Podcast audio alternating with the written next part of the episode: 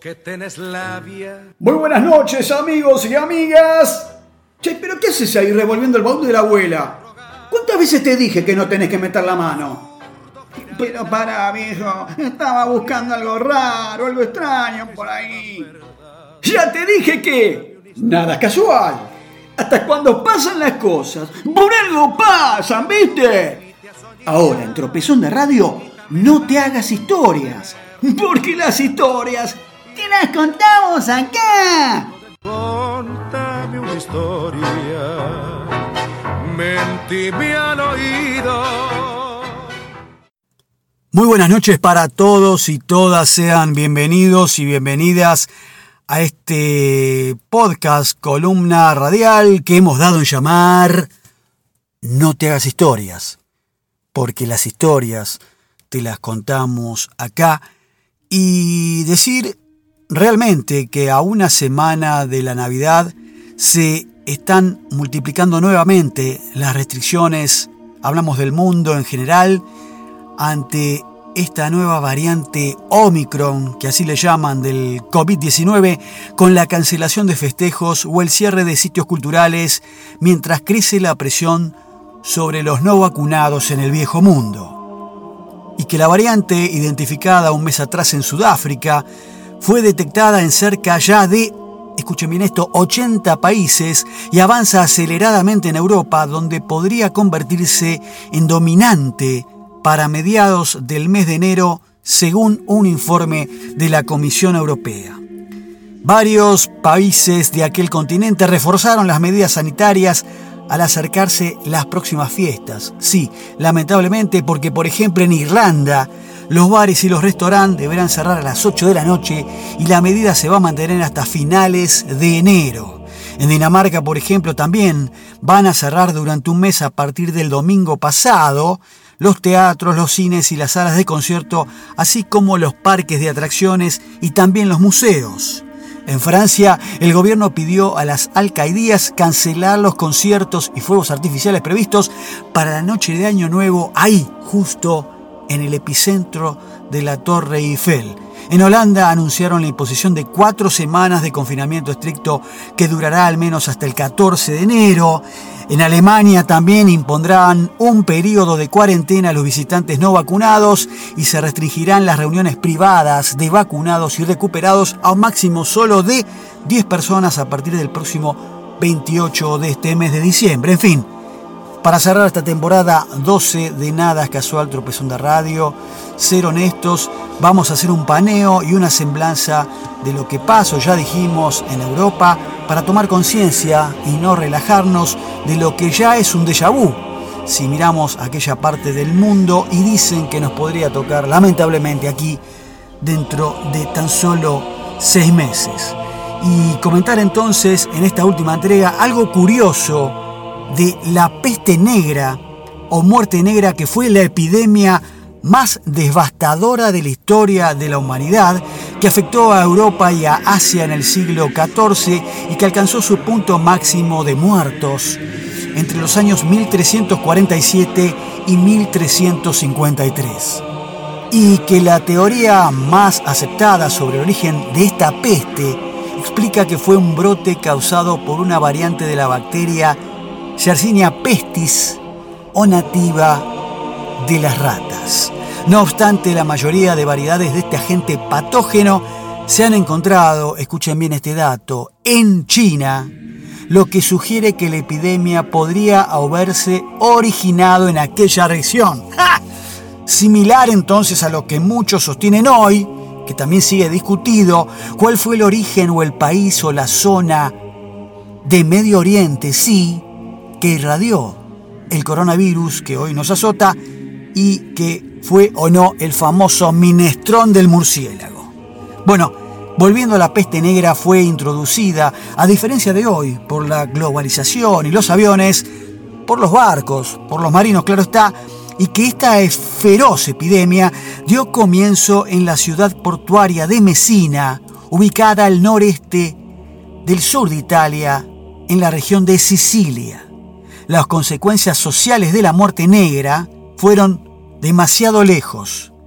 porque si se trató de buscar un chivo expiatorio, sí, se acusó a los mismos judíos de ser los causantes de la epidemia por medio de la intoxicación y el envenenamiento de pozos de agua.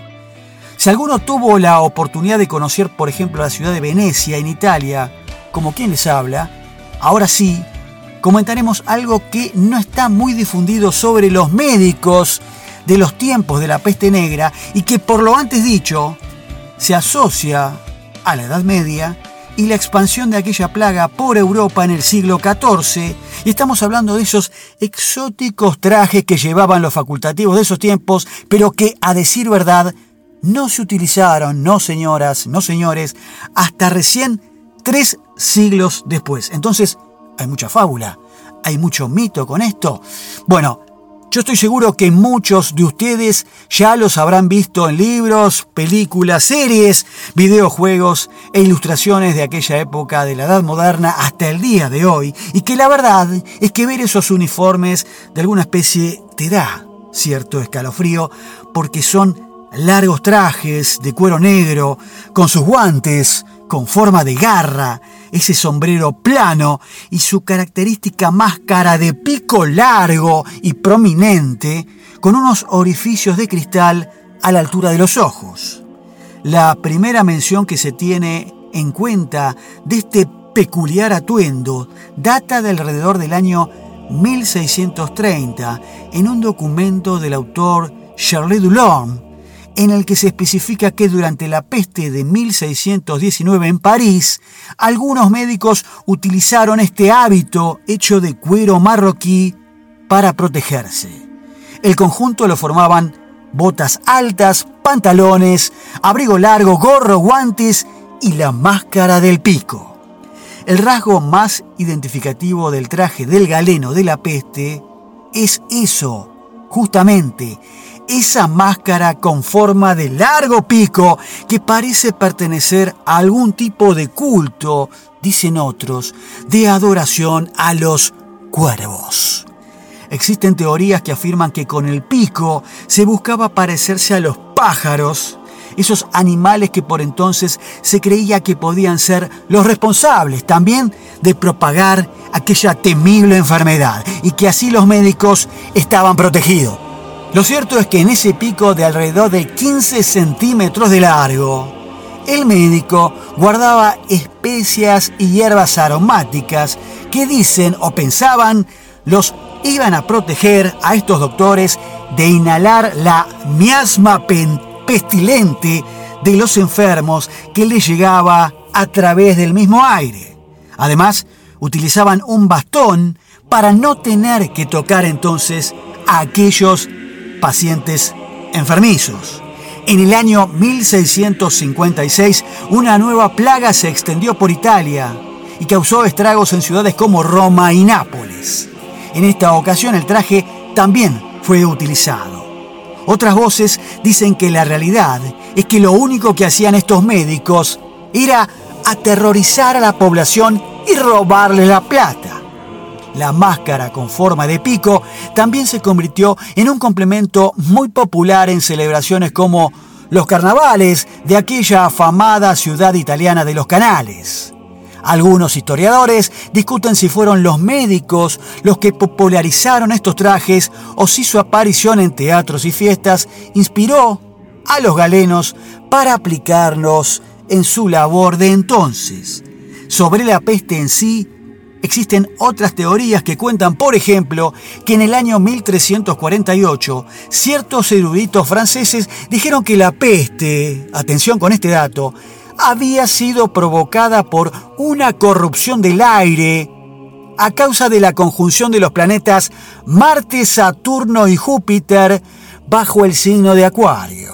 Otros intentaron explicarla a través de los cuatro humores con H o líquidos que genera el cuerpo humano según los estudios del griego Hipócrates. Estamos hablando de la sangre, las flemas, la bilis amarilla y la bilis negra. Según esto, y basándose en los lugares en los que solían aparecer los ganglios infamados, signo de la peste negra, se determinó que los afectados expulsaban sus humores corporales a través del hígado, el corazón y el cerebro y por este tema, este motivo, se terminaban enfermando.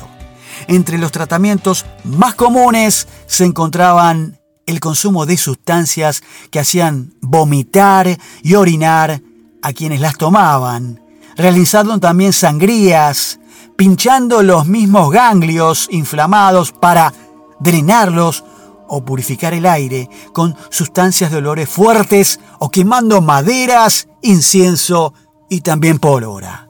Así todo, ha sido siempre difícil establecer el número de muertos.